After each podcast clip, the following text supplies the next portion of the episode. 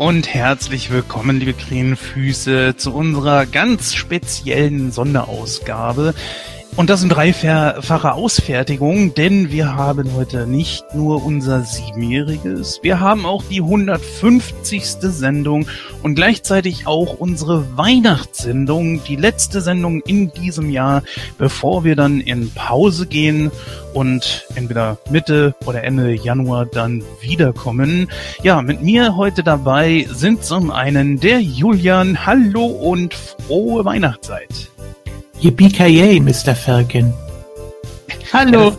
Yippie ja, das müssen wir gleich nochmal besprechen, weil ich kenne Yippie aber gut. Ja, äh, es gibt beides. Äh, hallo und frohe Advents- und Weihnachtszeit, liebe Krähenfüße. Schön, dass wir jetzt hier wieder so äh, versammelt sind zu dieser gemütlichen und besinnlichen Zeit. Ein Leuchtfeuer in der Dunkelheit, kann man sagen. Oh ja, du sprichst einiges an. Ja, normalerweise produzieren wir ja immer ein bisschen vor. Heute allerdings, äh, heute ist tatsächlich der achte, also wir werden diese Sendung heute auch noch direkt rausbringen. Aber bevor wir das machen, möchte ich gerne noch den Gordon dazu holen. Hallo Gordon. Hallo. Jawohl. Wie seit seiner ersten Sendung, seitdem er dabei ist. 150 Sendungen, äh, nicht alle seid ihr dabei gewesen, ich natürlich schon.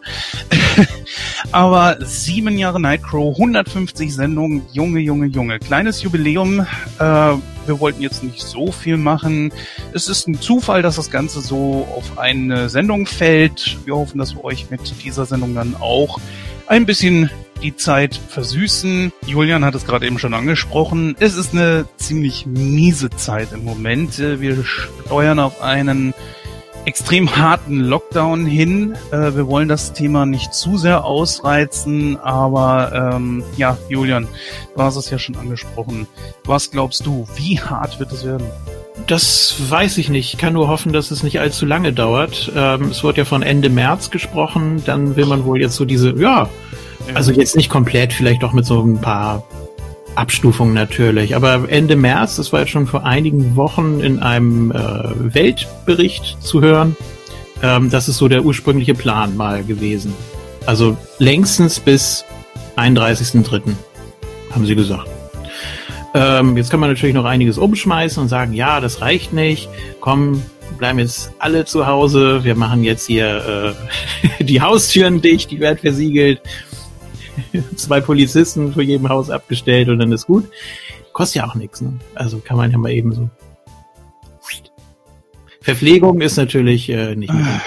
Da muss man sich dann schon einen kleinen Vorrat anlegen. Am besten Nudeln und Klopapier, schmeckt besonders gut in Kombination. Ah, so, ja, nein, ja. ist natürlich Quatsch. Ähm, ich bin auf diese Schwarzmalerei jetzt ein bisschen satt, ehrlich gesagt. Äh, man kann dem Ganzen mit Zynismus begegnen, man kann äh, abwarten und das Beste draus machen. Äh, man kann und darf natürlich auch auf die Straße gehen, ähm, aber man muss dann auch mit den Konsequenzen rechnen, leider. So sieht's aus. Äh, es ist ja alles verschärft worden, darfst auch nur noch mit Maske überall hin. Ja, es gibt tatsächlich ganz wenige kleine positive Dinge, die mir jetzt so aufgefallen sind. Zum Beispiel in den letzten Jahren, das wäre dann meine nächste Frage gleich auch an dich, Gordon, ist es ja so gewesen, in der Weihnachtszeit hat kaum jemand Zeit. Es ist zwischen Weihnachtsfeier hier und Treffen mit den Leuten dort und dann wieder Weihnachtsfeier und dann äh, Weihnachtsmarkt hier und dort und bla. Es ist äh, unglaublich schwierig gewesen, sich in den letzten Jahren mit Leuten während des Dezember rumzutreffen. Das ist dermaßen entschlackt und ruhig dieses Jahr. Ist das was, wo du sagen würdest, das könntest du auch lernen zu genießen oder geht dir das irgendwie ab? Ähm, Weiß ich nicht. Also ich finde, gerade um die Weihnachtszeit rum sollte man schon irgendwie die Möglichkeit haben, dann auch ein paar Leute irgendwie zu treffen. Ähm, es ist halt, das, das Problem an der Sache ist halt einfach, ja, wir, wir haben jetzt alle verstanden, okay, es ist schwieriger oder es ist schon schlimmer als eine Grippe. Und das ist ja auch, äh, das ist nun mal nachgewiesen, es ist so. Trotz alledem glaube ich halt einfach, irgendwann müssen wir wieder zur Normalität zurückkehren. So, und man muss halt irgendwann akzeptieren, dass wir das Ding nicht, nicht eindämmen können mit Bürokratie und wir können nicht 520.000 Lockdowns machen und jedes Mal darauf hoffen, dass das Virus verschwindet. Es wird nicht verschwinden. Und es ist noch nicht mal gesagt, dass die Impfung dauerhaft dagegen helfen wird. So und deswegen glaube ich halt einfach, dass man jetzt langsam mal damit anfangen sollte, sich damit abzufinden. Es sagt ja keiner, dass das von heute auf morgen passieren muss, aber ich glaube, so im nächsten halben Jahr müssen wir das halt leider alle einsehen. Ne? Das ist das Ding ist durch. So das Virus gibt es jetzt und damit ist es das und damit müssen wir jetzt leben und da muss man eben gucken, ob man es schafft, eine Herdenimmunität äh, etc. zu bekommen und dann eben schauen. Jetzt zwischen den Tagen, ja, natürlich äh, kann man da auch einfach zu Hause hocken und sich mit niemandem treffen und gar nichts tun. Machen wir doch jetzt auch alle schon, oder? Also, von daher ja. ist das jetzt nicht so neu. Und was, was ändert sich denn dann? Dass der 24.12. statt dem 8.12. ist, das ist doch vollkommen wurscht. Also, ich glaube, es geht mal so rein psychologisch, vielleicht liege ich da ja richtig, um die Möglichkeit, die einem dadurch genommen wird. Ne? Dass du eigentlich normalerweise weißt, wenn ich irgendwo hingehen möchte, dann kann ich das jederzeit zu tun, kann mich mit zwei Leuten treffen oder auch mit 20, ganz wie es mir gefällt, auch ja. in der Öffentlichkeit, man kann irgendwo was essen gehen oder sonst irgendwas. Ähm, Jetzt hast du natürlich im Hinterkopf, es geht nicht. Und das, ja. egal ob du es möchtest oder nicht, es wiegt ja schwerer, als wenn du die Möglichkeit hast. Ne, für jeden. Ja, Abend. das sehe ich ganz genauso. Nur für mich macht es keinen Unterschied mehr, ob das jetzt zwischen den Feiertagen passiert oder jetzt so ist, weil letzten Endes sind das ja jetzt auch nur noch Tage. So, das sind Tage, die wir sozialisiert irgendwie da abgestellt haben. Ja, am 24.12. ist Heiligabend. Aber eigentlich ist der 24.12. einfach nur ein Tag wie jeder andere. Sehe ich jetzt nicht so. Ähm, allein schon aus traditionellen Gründen. Ich bin, weiß Gott, auch nicht religiös. Deswegen äh, habe ich ja gesagt, weil wir es sozialisiert bekommen haben. Ja. Aber wenn wir es jetzt nur rein nüchtern betrachten, ist von den 365 oder 366 äh, Tagen äh, während des Schaltjahres oder wie auch immer so, äh, ist jeder Tag der gleiche, außer dass man mal Winter hat und mal Sommer oder sonst irgendwie was. Aber die Bedeutung der Tage geben wir ja den Tagen. Ja. Ja. Ne? Ja, genau. Ist, so. Äh, Silvester, Ostern und Geburtstag genau das gleiche. Ja, absolut. Müsstest, genau. du, du, müsstest theoretisch gar nichts feiern, weil ja der Kalender auch nur eine Erfindung ist, in Anführungsstrichen. Richtig, genau. Äh, aber also worum es mir halt gerade geht, ist, dass, dass dieser, der, der Punkt ist halt der, es ist für mich jetzt nichts großartig anderes, äh, jetzt zwischen den Tagen alleine da zu sitzen, als jetzt schon alleine zu Hause zu sitzen. Weil wenn ich feiern will oder hätte wollen, dann hätte ich das auch so ohne Anlass gemacht. Ne? Also nehmen wir jetzt mal an, wir hätten kein Corona und ich bin der Meinung, ich bin heute in Feierlaune, dann kann ich auch so Leute einladen. Dafür brauche ich doch kein, ich brauche doch kein Event dafür. Ich muss doch nicht sagen, oh geil, ich will mich heute besaufen, heute ist Vollmond. Das ist doch Quatsch. Du darfst du es ja nicht. Nee, nee Nein, ist, jetzt im Moment kein nicht, Vollmond, aber du hast dich schon besorgt. Ja, genau so. Weißt du, aber das, das darum geht's doch einfach so. Ja. Das ist halt genau das. Und deswegen, weil ja die Frage an mich war, ob ich das irgendwie genießen könnte oder sonst irgendwie was. Und ich sage, nö, weil es für mich nicht so viel anders ist als jetzt. Weißt mhm. du, so zwischen den mhm. Tagen war es halt regelmäßig so, dass natürlich ich Leute getroffen habe, weil viele Leute halt auf die Insel gekommen äh, sind äh, die ich sonst das ganze Jahr über nicht gesehen habe. Und die werden jetzt wahrscheinlich dieses Jahr nicht kommen. Und natürlich ist das ätzend, aber auf der anderen Seite denke ich mir dann, naja, ich sitze jetzt seit den letzten drei Wochen eigentlich immer mehr oder minder abends alleine hier rum. Also von daher drauf geschissen. Ich bin da sehr, sehr nah bei dir. Ich sage auch, und äh, ich möchte hier einfach mal, wir sind hier in einem Film-Podcast, äh, ich sag mal, wo ist es legitimer, das zu sagen, als hier? Und ich möchte aus einem Film zitieren, nämlich Star Trek 2. Das wohl vieler wiegt schwerer als das von wenigen oder Einzelnen. Ja, es gibt nun mal draußen die Leute, die zur Risikogruppe gehören, aber ich sehe das so, dass das Ganze auf Eigenverantwortung hinausläuft. Also wie du schon sagst, Gordon, du kannst hier nicht 576 Lockdowns machen.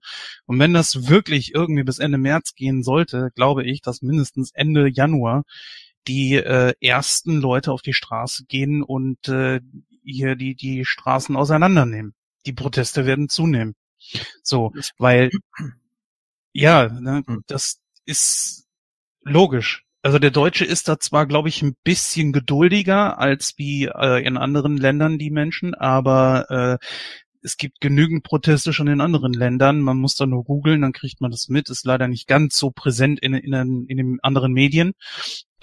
Aber sie sind da. So.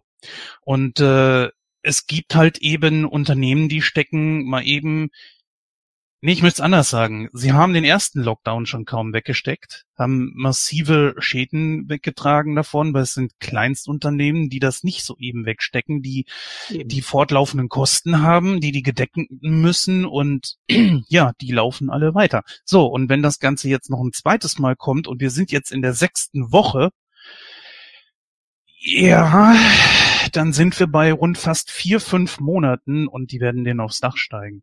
Und dann heißt es für mich, okay, Leute, passt auf, wir reden hier nicht über Masken, wir reden hier über Existenzen.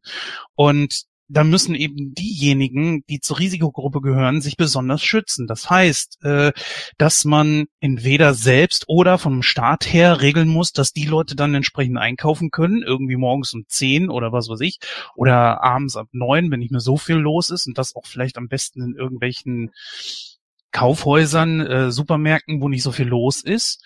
Und sie müssen sich, und das, da ist der Staat gefordert, FFP2 und FFP3 Masken besorgen. Die momentanen Stoffmasken sind sowieso nur, wenn ich eine trage, schütze ich euch. Tragt ihr eine, schützt ihr mich. Ich brauche dann eine, die mich selber schützt. Und das ist, glaube ich, der einzige Weg. Plus natürlich äh, die besonderen Städte wie Altersheime und so weiter.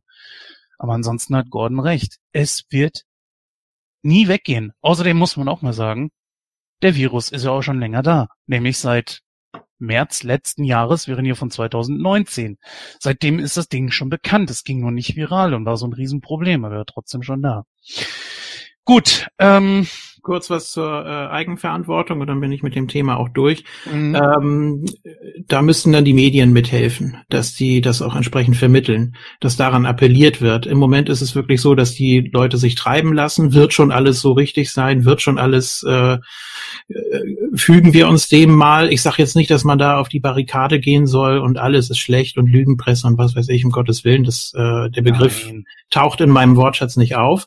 Ähm, aber ich kann die Einstellung verstehen, weil es eben nicht äh, so transportiert wird, dass jeder äh, auf Eigenverantwortung oder nach Eigenverantwortung handeln soll. Das, das sehe ich nicht, auch, auch draußen nicht. Ähm, das, das wird nicht so vermittelt, dass das äh, eine richtige Lösung ist. Und das ist, glaube ich, der Fehler. Ja, es wird hier auf die Gemeinschaft gezielt. Ne? Was wolltest du sagen, Gon? Äh, ja, man muss jetzt natürlich erstmal abwarten. Ne? Wir müssen überhaupt ja. gucken, was jetzt 2021 bringt. Wir müssen gucken, ist der, ist der Hype äh, letzten Endes gerechtfertigt und das können wir jetzt noch nicht sagen. Wir müssen gucken, existiert eine Übersterblichkeit, existiert keine. So, äh, wenn wir die haben, dann müssen wir gucken, woran liegt die und was ist da tatsächlich passiert und so weiter und so fort. Wenn wir keine haben, kann man natürlich auch sagen, als Gegenargument, ja, äh, das haben wir nur nicht, weil wir eben uns so konsequent an die Regeln gehalten haben. Und dann frage ich mich allerdings auch, warum so viele Leute rummeckern, äh, wenn wir uns doch die ganze Zeit konsequent an die Regeln halten. Ich meine, klar, Idioten, die sich nicht daran halten, die gibt es immer, Mann. Die, das ist vollkommen irrelevant. Du kannst auch Leuten sagen, ey, draußen tobt eine Flut und die gehen dann raus und schwimmen ja, auch wenn es irgendwie gefährlich ist und so. Und das haben wir alles schon gesehen während der während der Flut äh, in, in Ostdeutschland zum Beispiel. Da sind ja dann auch Leute äh, draufgegangen, weil sie eben zu dämlich waren und sich in Gefahr begeben haben. Ist bitter für die Angehörigen, ist aber sorry Fakt. Ja, man hält sich dann nicht draußen auf. Das gehört einfach für mich zum gesunden Menschenverstand. Genauso wie wenn ich hier auf Sylt einen Orkan mit 150 kmh habe, nicht mehr draußen rumrenne, um normal zu testen, ob der Orkan auch stärker ist als ich. Ja, das ist halt Quatsch. Das lässt man dann in dem Moment. So. Und das sind dann eben genau die Sachen. Da müssen wir dann eben gucken. Wir müssen gucken, wie das jetzt mit dem Insolvenzrecht, das man ja im März geändert hatte, wie das läuft und wie das sich dann auf die einzelnen Unternehmen eben tatsächlich auswirkt. So. Im Moment ist es ja so, dass dadurch weniger Unternehmen pleite geben.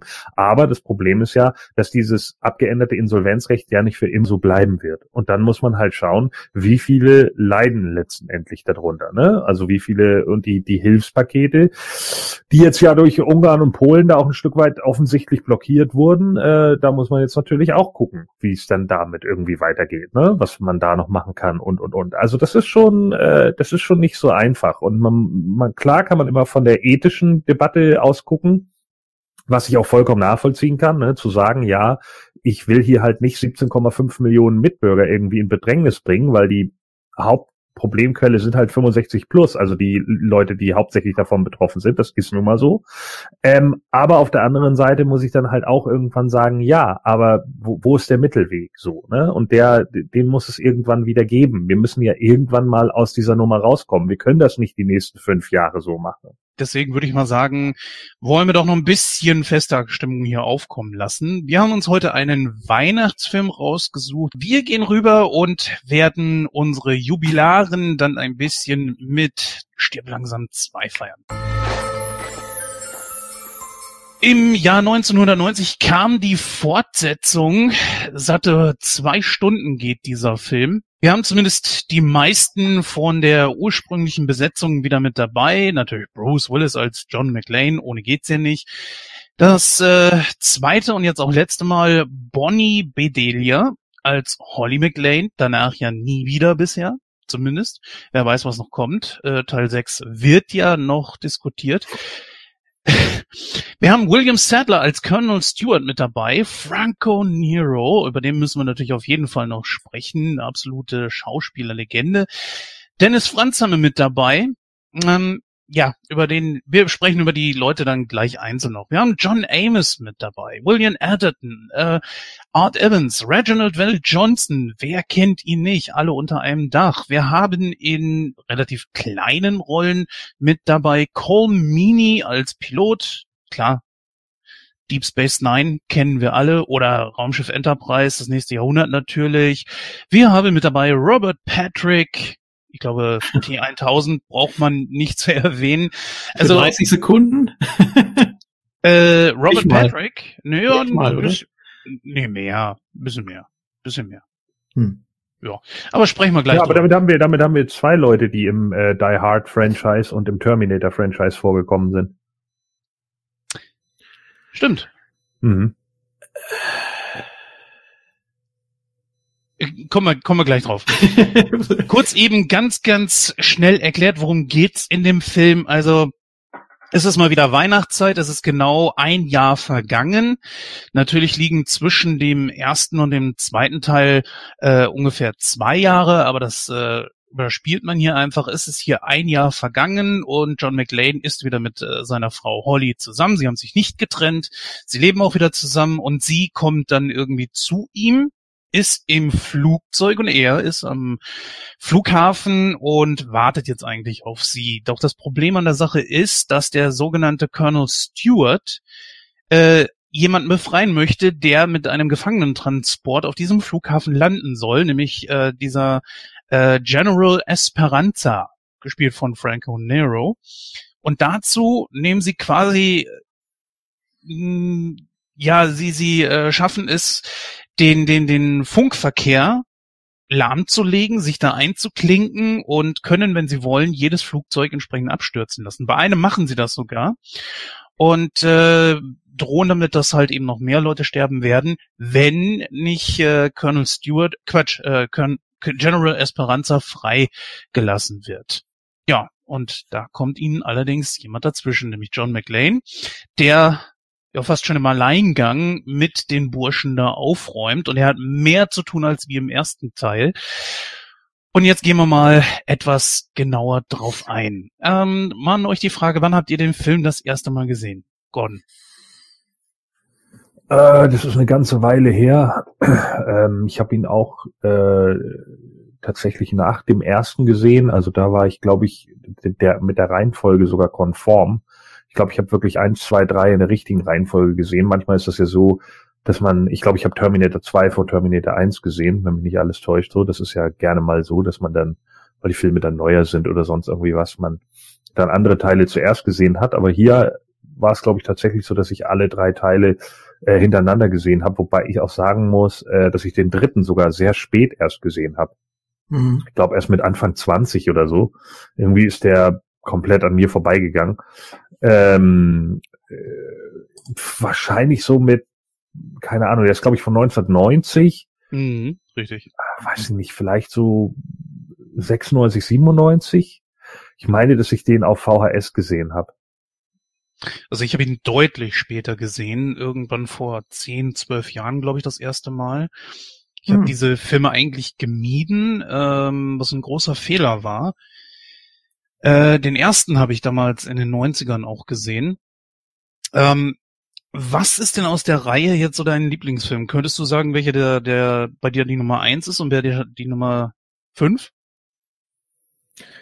Äh, ja, also die Nummer eins ist der erste, ne? Ja. Ähm, der, der hat Doch. einfach, äh, ja, natürlich. Okay. Also ja. bitte, das steht für mich außer Frage. Alan Rickman ist einfach ein geiler Bad Guy, so, der, der macht einfach Spaß, der hat auch mit die ikonischsten Sachen, so, den, ich finde, von dem behält man auch am meisten. Ähm, ich mag den zweiten hier auch, der hat, er hat immer noch so ein 80s Flair-Charme irgendwie, äh, aber da sind so ein paar Sachen dabei, die sind natürlich so ein bisschen doof. Ähm, das ist aber im dritten dann auch, er hat übrigens auch einen ziemlich hohen Gore-Anteil, finde ich, Die Hard 2. Also ich glaube, der hat den höchsten Kill-Count von allen und auch, ja. auch den, den höchsten Gore, äh, also Gore-Anteil mit, was weiß ich hier. Äh, Body Count nennt man das im Filmgenre ja, Bodycount oder Killcount, vollkommen egal. Ja. Ähm, letzten Endes äh, aber eben auch so viel, äh, viel Blut, viel irgendwie, ich ramm dir äh, da ein Eiszapfen ins Auge und keine Ahnung, so. Das fehlte, glaube ich, auch in der Version, die ich damals hatte. Da ja. bin ich mir relativ sicher, ja. ähm, dass die geschnitten war bei uns auf VHS, also selbst aus auf der VHS aus der Videothek. Der war ja anfangs ab 18. Wahrscheinlich hattest du eine VHS mit 16 und dann wurde es irgendwann runtergestuft. Ne? Nee, ich glaube, es war eine VHS ab 18 und oh, trotzdem. Oh, okay. Das war, ja, ich meine, das war bei Freitag der 13. ja auch so, ne? Also die waren ja auch teilweise böse verstümmelt. Also ich habe ja jetzt mittlerweile die DVDs und Blu-Rays und da siehst du ja auch, äh, wie viele Sachen da ähm, tatsächlich bei den Filmen im Deutschen rausgenommen wurden. Ne? Also Großaufnahmen zum Beispiel von den einzelnen Kills und sowas sind halt äh, gemieden worden. Und ich glaube, bei Die Hard war das nur so eine, eine Ein-Sekunden-Szene, weißt du, oder so eine halbe Sekundenszene. So, man sieht halt nur den Eispickel so an angedeutet und dann war es halt weg. Und äh, das ist halt immer genau äh, das Problem letzten Endes. Auch es hat mich damals total genervt in den 90ern einfach so dieses, es ist schon ab 18 oder nicht für Jugendliche, es ist vielleicht sogar von der BPJM nur freigegeben, ne, wie auch immer, also von der Spio oder was auch immer, hat überhaupt gar kein äh, FSK-Siegel mehr bekommen und trotzdem sind die Sachen noch geschnitten. Ne?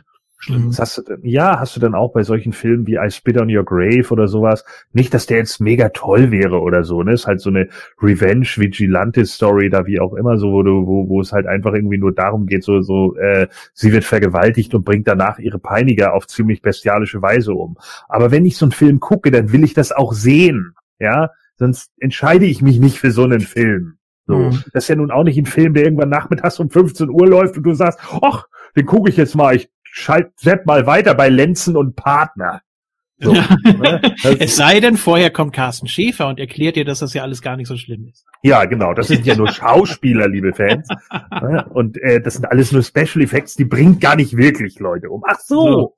So, ja. ne? Und das sind halt immer so Sachen, also das waren, das waren halt Dinge und das sind Dinge, die gehen mir in Deutschland unglaublich auf den Sack mit dieser Scheißzensur und sowas. Das ist, das ist einfach nervig. Wenn ich solche Sachen kaufe, dann bin ich volljährig so, dann, dann bin ich auch im, im, äh, ja, im Vollbesitz meiner geistigen Kräfte und kann das dann auch einfach ja. irgendwie gucken. Und wenn ich dann hinterher sage, oh nee, das war mir doch zu hart, ja, dann muss ich halt in Zukunft lassen. Aber das sollte man eigentlich so mit 18, 19 dann einschätzen können spätestens mit 21. So, und das ist halt was, es kommt halt nicht von ungefähr, dass mittlerweile so viele Horrorfans und eben auch Actionfilmfans, weil eben auch viele Actionfilme in den 80ern bös geschnitten waren, obwohl sie 18, ab 18 waren. Und ja, viele Actionfilme aus den 80ern sind auch ein Haufen Scheiße, ja, da brauchen wir nicht drüber zu reden, wie Knastfighter oder sonst irgendein Quatsch, ne, wenn man die geguckt hat, da weiß man auch, da kann keiner schauspielen, da kann keiner Drehbuch führen, da kann keiner äh, Kameraschnitt oder Regie äh, erhalten. So, da geht's nur darum, dass irgendein Typ, der aussieht wie, keine Ahnung, Steve Blackman und null Mimik hat, alle Leute vertritt. So. Ja? So wie William Sadler meinst du? Ja, ähm. zum Beispiel. Ja, aber, aber genau, genau so. Also genau das und das wäre dann wahrscheinlich sogar die Hauptfigur, weil er ja noch blond ist. So und das ist eben genau der Punkt. So und und da äh, werden dann halt auch die einzelnen Szenen rausgeschnitten. Aber mich, ganz ehrlich, mich nervt es einfach. Mich hat's auch damals bei RoboCop 2 genervt, weil es teilweise so bitter geschnitten war, dass du der Story nicht mehr folgen konntest. Und das ist scheiße. Ja. Entweder äh, ja. Ganz kurz, bevor ich es vergesse. Ich habe vor kurzem jetzt, äh, gibt's jetzt endlich auf Blu-ray äh, ein Ticket für zwei, Planes, Trains und Automobiles. Ähm, der ist ja nun wirklich absolut harmlos, ganz ja. besonders im Deutschen. Hat aber trotzdem ein R-Rating, weil es eine äh, Tirade von Steve Martin gibt. Ähm, da bei dem Autoverleih. In einer Minute kommt 18 mal Fuck oder eine Abwandlung davon drin vor. Deshalb hat er ein. R-Rating gekriegt. Hätte man die Szene weggelassen, wäre kein Problem gewesen. Aber man wollte das eben mal so machen. Ich find's eigentlich eine witzige Idee. Also ähm, ja, und da da sind ja dann, das ist ja zum Beispiel wieder so ein Ding, wo die Amis dann immer hyperempfindlich ja, sind. Ne? Ja, ja, ja, weil ne, man, man, man hat dann irgendwie, da kannst du dann plötzlich so Freitag der 13. an Halloween um 20.15 Uhr zeigen, so, wo du denkst, ah, okay, ist es in Ordnung, wenn er ihm eine Machete in den Kopf rammt, aber sobald der, der Teenager, der das sieht, fuck, sagt, dann piep, ja, okay. ja. ja. An dich jetzt auch mal, bevor wir das vergessen, Julian, äh, dieselbe Frage. Also, wann hast du das erste Mal gesehen? Beziehungsweise, was ist auch dein... Also, Gordon, du hast gar nicht gesagt, wen, welchen findest du am schlechtesten von den fünf? Äh, den fünften tatsächlich. Äh, ja. der, ist, ähm, äh, und da, da sein Sohn, der spielt ja Kyle Reese im Terminator-Franchise später. Mhm. Deswegen ist er der zweite nach Robert Patrick. Und äh, den fand ich eher schwach, obwohl das der erste ist, der äh, tatsächlich ein Drehbuch geschrieben bekommen hat, das stirb langsam hieß. Denn alle anderen vier Teile sind ja andere Geschichten, die auf John McClane umgeschrieben wurden. Und der fünfte ist der erste, der wirklich ein Die Hard Film ist und das ist der schlechteste. ja, siehst mal, wo der das hinführt, ne? So, ja. Julian, jetzt aber. Ähm, ich würde tatsächlich so die Reihenfolge nehmen, wie sie erschienen sind. Den fünften habe ich noch nicht mal gesehen. Äh, Asche auf mein Haupt. Lass es. Nein, aber, nein, lass es. Okay, aber ansonsten ja, würde ich sagen. Also du kannst ihn, ich finde, du kannst ihn schon einmal gucken. Für einen neumodischen Actionfilm ist der schon in Ordnung. Mhm. Aber wenn du jetzt sowas wie Die Hard 1 oder sowas erwartest, dann würdest du bitter enttäuscht werden. Also ich sag auch dann die Reihenfolge 1, 2, 3, 4.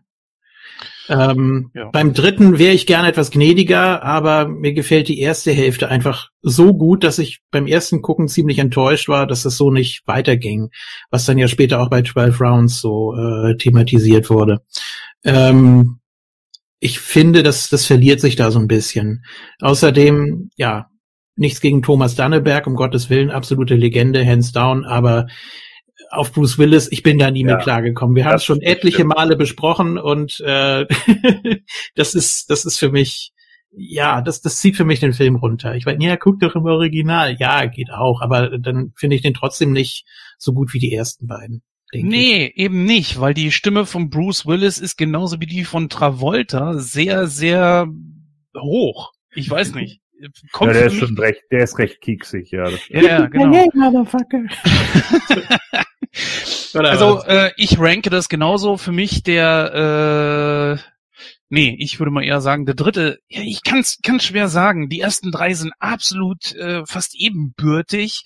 Das Einzige, was beim zweiten so ein bisschen abflacht, da müssen wir auch drüber sprechen, ist, dass der Antagonist hier nicht so wirklich gut rüberkommt. Ich finde ihn ehrlich gesagt sogar am schlechtesten aus den ersten vier Teilen. Ähm, ja, ganz besonders auch, weil nicht so. Ah, nee, gehen wir gleich drauf ein.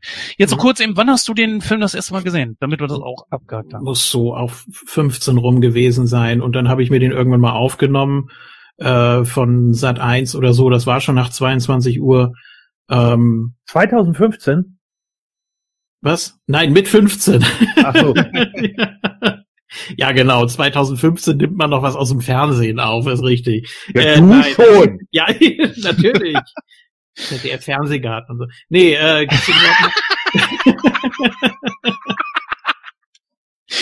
nee, ah, äh, ich muss so um, um 15 rum gewesen sein und ja, da fehlte auch etliches. Ich glaube sogar sämtliche Kills wurden da, oder es wurde irgendwie versucht, drumrum zu schneiden und dann, was Gordon ja auch schon mal erklärt hat, du merkst es ja auch am Sound, wenn du so, so. Ja. Was? Hey, warum ist das, warum ist die Geige jetzt da oben? ja, oder ich meine, dass, ich glaube, er hat sich nur den Eiszapfen äh, gegriffen und ich glaube, man sieht gar nicht das, das Gesicht von dem Angreifer, sondern nur, wie er sich noch so wegdreht. So, äh, er macht ja noch so angewidert, so, weil er da noch mal so extra hinguckt, der Idiot. Und ja. äh, er liegt aber schon neben ihm und du merkst einfach, dass da äh, krass was fehlt. Und äh, mhm. Ist es, es ist merkwürdig. Ja, es gibt wahrscheinlich da auch noch wieder verschiedene ja. Schnittvarianten, vor allen Dingen, wenn er dann auch noch im Fernsehen lief oder so. Ja. Ne? Das ist dann ja auch immer noch so ein Ding. Wenn er dann im Fernsehen läuft, dann ist er ja noch mehr verstümmelt in der Regel. Ja, oder ähm, mit dem mit dem Gepäckband oder so. Wobei ja auch bei einigen Szenen äh, explizit draufgehalten wurde. So, bevor wir den Leichensack zumachen, zeigen wir nochmal das blutige Gesicht fünf Sekunden in die Kamera. So. also ja, man wollte zeigen, was man hat oder was man produzieren kann, ne? Aber es ist manchmal so ein bisschen, ja, okay, weiß nicht. Aber es ja. gehört eben gehört eben zu einer zu einer Action-Szenerie. Definitiv. Äh, wollen wir mal in ein, zwei Sätzen eben John McLean ab, äh, also abspeisen quasi, weil, naja, viel Entwicklung gibt's dort nicht. Ja. Ähm, etwas, was im vierten Teil ganz besonders, ich sag mal schon eher das Hauptthema ist, ist hier so ein bisschen angerissen. Er und äh, Technik und die 90er, das ist schon zumindest hier mal ein bisschen angedeutet. Er mit dem Pieper und so weiter. Er kommt auch mit dem Fax nicht so ganz klar, weiß nicht, wo oben und unten ist, dass das Ding andersrum sein muss, damit es richtig rum ist. Solche Sachen. Äh, er ist wieder mit Holly zusammen. Ja, aber trotzdem sind die beiden ja auch nie irgendwie gemeinsam vor der Kamera. Äh, hat euch das irgendwie gestört oder ich, ich weiß nicht so richtig. Ganz kurz, Entschuldigung, ich stelle mir das gerade so bildlich vor, wenn er das alleine da hätte faxen müssen und er sagt dann am Telefon, du hast gerade eine leere Seite geschickt, bist du verrückt? Was soll das?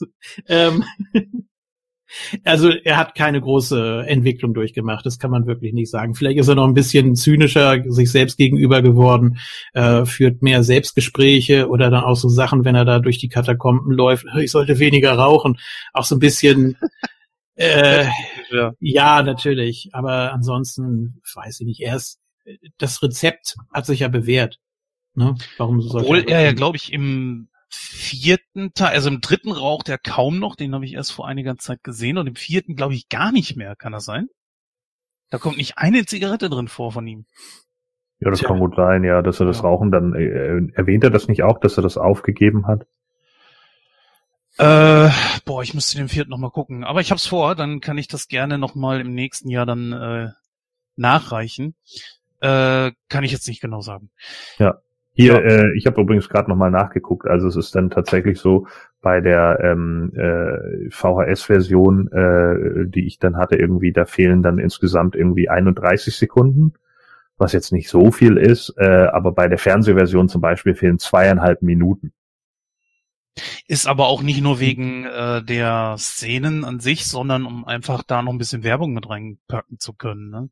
Nee, das, das hängt einfach nur, das hängt nur damit zusammen, dass tatsächlich die ganzen Großaufnahmen von der Headshot zum Beispiel im Flughafen, der fehlt, wo das Gerüst auf den einen Typen runterfällt und sowas. Das sind alles Sachen, die fehlen im Fernsehen und die sind deswegen äh, da, weil, weil der Film halt ab 2015 lief und dann ab 12 ist. Oh Gott. Ja. Naja, Gut, können mhm. wir nicht ändern. Äh, ich würde gerne mal sofort direkt auf den Protagonisten. Es sei denn, du möchtest noch irgendwas gerne dazu sagen, Gordon. Ich hatte dich jetzt, glaube ich, ein bisschen über, übergangen. Wozu genau? Der Entwicklung von John. Also ich glaube, es, es gibt eigentlich nicht wirklich eine Entwicklung von John, oder? Naja, ähm, äh, es, es geht ja gerade in vier, deswegen finde ich den eigentlich auch ganz witzig. Da geht es ja darum, dass er so ein bisschen das antike Fossil ist, ne? So, ja. ähm, das fand ich in Ordnung, dass man es dann so dargestellt hat. Auch das, äh, das wird ja bei mehreren gemacht. Das, das war einfach in in der Zeit, ne, mit Expendables und keine Ahnung, so wir sind halt die alternden Superhelden und äh, machen jetzt halt den ganzen Kram hier irgendwie immer noch, aber merken halt auch, dass uns in einigen Punkten die Zeit einfach einholt. Wie mhm. zum Beispiel eben, dass er da die Hilfe des Nerds dann da irgendwie braucht. War das nicht sogar Kevin Smith im, im vierten? Nein, das war ähm, oh Gott. War da nicht äh, Kevin Smith mit dabei? Kommst auf, auf Fragen, so war der kurz hier. Äh, wie hieß der Fregel nochmal? Äh, Justin Long. Ja, aber den, den, den sie aufsuchen, war das nicht Kevin Smith? Privatverkauf, das ist doch eindeutig gewerblich. Guckt also euch äh, Dodo-Kai an. So. Ich habe jetzt gerade mal nachgeguckt, also Kevin Smith äh, ja, als Warlock, ja, ja. Ja, genau, siehst du, so der doch da irgendwie im Keller und dann, ne, ja, und dann muss er halt zu dem, weil er dann die, die, die Hilfe von dem braucht, so. Und das nervt ihn denn ja alles, weil bei ihm halt alles noch analog ist und darauf wird halt auch angespielt, so. Und ansonsten bleibt er natürlich relativ der gleiche, ne, weil er äh, dann auch irgendwie sagt, so, ja, äh, wenn er im Vorteil wäre, würde er nicht verhandeln. So, ne? Und das, das sind halt genau die Sachen so. Er hat Angst. Und äh, dann bringt er seiner Tochter halt seine Sprüche bei und keine Ahnung. Es gibt ja sogar das Gerücht, dass äh, ursprünglich ein fünfter Teil mit seiner Tochter geplant war als Hauptakteurin. Ja, die ist ja mit, auch mit dabei, aber nur ganz kurz, ne? Ja, eben. Und äh, ich glaube, das hätte auch nicht funktioniert, weil die Leute das dann einfach wieder nicht abgekauft hätten und da hätten dann auch viele wieder gesagt, Alter, hört jetzt auch mit diesem Quatsch immer irgendwie einen Gender-Swap machen zu müssen, nur um irgendeine Frau stark dastehen zu lassen. Baut euch einfach einen eigenen Film oder ein eigenes Franchise. Und das haben sie auch schon gemacht mit, ja. mit anderen Sachen, wo es ja auch funktioniert, ob das nun Atomic Blonde ist oder äh, was weiß ich. Ja, das wäre ja jetzt sogar, das ist ja ein altes Franchise, aber wirklich neue Sachen, irgendwie sowas wie hier äh, Katniss, wie heißt der Scheiß noch?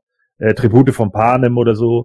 Das hat mich jetzt zwar, das hat mich jetzt zwar nicht so abgeholt, aber es war doch erfolgreich, so, weißt ja. du? Und dann ist es doch auch in Ordnung. Also ich meine, da hat man doch auch starke äh, weibliche Führungspersonen. Da braucht man keine bei Stirb langsam. Das ist doch Quatsch. So, dann baut doch ein eigenes Ding und das passt doch dann auch. Das, das ist richtig. Dann wird dich ja der nächste weibliche Bond auf jeden Fall sehr, sehr freuen. Falls ja, ihr das mal besprechen wollt, äh, ich weigere mich. Ja, nee, das in dem Moment, äh, das wird ja in der Storyline ja nur so sein, dass sie jetzt eben James Bond für die kurze Zeit ist, bis Craig wiederkommt. Ne? Das ist ja so ein Übergangsding, weil sie ihn ja suchen. Das ist ja nun wieder ein bisschen was anderes noch für die für die Geschichte. Aber wäre es jetzt tatsächlich so, was weiß ich, keine Ahnung, ich würde es auch albern finden, wenn jetzt irgendwie bei Alien plötzlich Ripley ein Kerl ist. Ja, das ist halt auch Quatsch, so, ja. Also da, da, geht's dann ja auch um was anderes so. Und für mich, äh, es gibt eben Figuren, die sind nun mal einfach mit dem Geschlecht verbunden und das sollte dann auch so sein, Ende. Warum auch nicht? So, das, das ist für mich halt einfach Quatsch. Bei James Bond hätte man ja sogar noch tatsächlich die Ausrede zu sagen, James Bond sind halt mehrere Leute. Ne? Also äh, die, das ist halt ein Codename und der wird einfach nur vergeben. Das ist ja auch der Grund, warum Sean Connery anders aussieht als ein Roger Moore oder eben George Lazenby oder wen auch immer wieder hat Timothy Dalton und hast nicht gesehen so. Das mhm. ist halt äh, das ist halt der Grund, weil dieser Codename weitergegeben wird so und das passt denn ja auch wieder. So, äh, wir wollen ein bisschen mehr auf den Film eingehen, äh, obwohl der Exkurs, den fand ich schon ziemlich gut. Lass uns mal auf den Antagonisten eingehen. Ich sag ganz ehrlich, für mich hat er hier irgendwie einen ganz schlechten Stand. Erstmal natürlich Alan Rickman aus dem ersten Teil war sowieso großartig, aber William Sadler als Colonel Stewart, irgendwie habe ich mich ja auch die ganze Zeit gefragt, wer ist eigentlich der Antagonist? Ist das jetzt Sadler? Ist es äh, Franco Nero als Esperanza oder oder ja, doch beide? Ne? Ja, äh, ja äh, doch Thornburg im Flugzeug. Ja, ja gut, man könnte auch sagen, John Amos hätte ja auch irgendwo sein können. Aber die Frage ist, wer, wer ist es jetzt? Ja, ne? schon Zädler, ne? Ja, also natürlich, ja, aber Initiator. Zädler ist der Initiator und Nero ist halt so gesehen der Auftraggeber, ne, weil er halt eben der der der äh, Kopf hinter der ganzen Sache ist, so. Mhm. Äh, wobei ich ihn irgendwie Franco Nero sieht irgendwie so null kubanisch aus. Ich fand das irgendwie so, äh, irgendwie, er ist ja nicht aus Kuba, sondern er ist ja aus irgendeinem so fiktiven Ort da, ne, äh, den sie ja, den Ort haben sie, hat er ja geklaut aus einem seiner vorherigen Filme, nämlich aus Commando mit Schwarzenegger. Mhm. Denn den Ort gibt es ja nicht. Der ist ja, äh, der ist ja ausgedacht so. Und äh, deswegen gehen jetzt ja auch ganz viele davon aus, dass Stirb langsam 2 und Commando im gleichen Universum spielen. Das wird wohl kaum gehen, weil das ja unterschiedliche Namen sind. Naja, gut. Äh, Was? Wie von, von äh, der heißt doch dort nicht Esperanza. Was? Nein, aber der, der Ort heißt Valverde. Ach so, ja, okay. So, und der Ort kommt ursprünglich aus Kommando, weil da rennt ja Schwarzenegger rum und ballert ja die ganzen Bad Guys über den Haufen. So, mhm. und, und Valverde, daher kommt halt Colonel Esperanza. Also hat Schwarzenegger den wohl 1985 nicht erwischt, ja, so dass er 1990 halt da ausgeliefert werden konnte oder werden sollte, so und jetzt äh, macht Bruce Willis ihn halt kalt. Was dann wieder ganz witzig wäre, wenn man das dann so über, äh, äh, übernimmt, dass äh, die beiden sich dann ja später bei den Expendables wieder treffen. Da hätte man einen geilen Gag daraus machen können, ne? So. wenn, wenn die beiden dann aufeinandertreffen und er dann sagt, ich habe dich lange nicht mehr gesehen, oh, ich komme gerade aus Valverde. Schöner Urlaub. Weißt du, das wäre das wär ein mega Gag, ein mega Insider für Fans gewesen. Mhm. Ja, hätte, hätte man dann aber auch irgendwie, glaube ich, ein bisschen erklären müssen. Ich weiß nee, nicht, nein, das ist Insider-Humor für die Hardcore-Fans. Das sowas musst du auch mal mit drin haben, so wie du es bei den Marvel-Filmen ja auch hast. Da sind ja auch mhm. Witze drin, die die normalen Casual-Fans nicht kennen. Den brauchst du nicht. Das ist ein Insider-Gag, der ist für zwei Sekunden da und jeder hat's vergessen und es ist egal. Für die Leute, die die die die es nicht verstanden haben, ist es ja auch egal. Es macht ja keinen Unterschied für den Film. Aber für mhm. die Leute, die es verstanden haben, die sagen sich, okay, das ist geil. Ja, die ja. drei Fragezeichen können das übrigens auch gut. Ja. ja, aber ich bleib jetzt, dabei, ich bleibe dabei. Ja. Ich, ich möchte auch immer noch einen Film, äh, noch ein Expendables 4 mit Hulk Hogan als dem Bad Guy. Oh Gott. Und seine rechte Hand ist Mr. T. oh. ah, das ja, ist so geil. Nicht? Warum nicht? Warum nicht? Naja, gut. Ähm, ich finde, er geht aber irgendwie unter. Ich meine, er ist zu hart. Es, wisst ihr, woran ich mich immer so störe, ist, wenn die, die ihre eigenen Leute dann immer umbringen wollen. Und er hat ja auch schon hier die äh, Knarre auf seinen eigenen Gefolgsmann da äh, gehalten und mhm. dadurch sollen die dann immer ganz besonders böse aussehen und so weiter. Das hatten wir zum Beispiel, um ein Beispiel zu nennen, in Thunderball von James Bond dann denke ich mir so, nee, ja, das wirkt auch, ja. Aber das, das wirkt irgendwie so dumm. Ich ja, meine, Darth bei Darth Vader mache ich eine Ausnahme, weil der ja ein ganzes äh, Regime hinter sich hatte. Aber diese Leute, das, das ist ja nicht so. Oder ähm, wie seht ihr das? Der, ich glaube, der Pinguin im zweiten Batman, ne? Hat er da nicht auch einfach einen erschossen von seinen Leuten? Macht Nein, der Joker doch auch. Wahnsinnig. Der, der Joker wahnsinnig. schießt doch auch am Schluss Bob, oder nicht? Ja, natürlich. Also das ist so ein, ah, ich weiß nicht, ist das so ein, so ein, ähm, ja, die Running Gag kann man nicht sagen, aber es ist, es ist schon ein Klischee, ne? Also, dass man wirklich sagt, ja. oh, der, der ist so böse, dass der, wenn der seine Leute nicht richtig funktionieren, dass er die dann gleich kalt macht. Also, der hat auch überhaupt keine Beziehung zu denen so richtig, ne? Für ihn ja, sind das Soldaten. Genau, I'm, I'm brutal and ruthless, ne? Ja, ja, langweilig, aber das ist irgendwie so ein, das ist halt so ein Standard, ne? Ähm, der, der war ja, war ja häufig da, um einfach nochmal so diese, diese äh, komplette Kaltblütigkeit von den Leuten irgendwie darzustellen. Das ist ja auch sehr schwarz-weiß. Ich glaube, bei dem, äh, äh, wie hieß er jetzt, äh, Stuart, da das größte Problem bei dem ist einfach, dass der halt null Charisma hat. Ne? Der, der hat keine Mimik, der hat eigentlich keine Gestik, der guckt immer gleich. Also der sieht so aus, als wenn er irgendwie eingefroren ist, wahrscheinlich weil es so kalt ist draußen so. Und äh, guckt wie Hannibal Lecter irgendwie, weil er nie blinzelt und steht, hat halt nur nicht ansatzweise so viel Charisma wie, wie ein Anthony Hopkins. Und das ist halt genau das Problem an diesem Bad Guy hier. Das war im ersten halt einfach geiler, weil, weil Rickman einfach so ein suffisanter Arsch war, ne?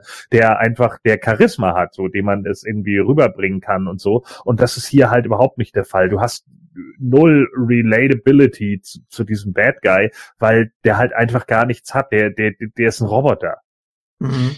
Das ist eine der Sachen, die mich dabei stören. Außerdem hat er nicht wirklich irgendwo ein Gimmick oder so.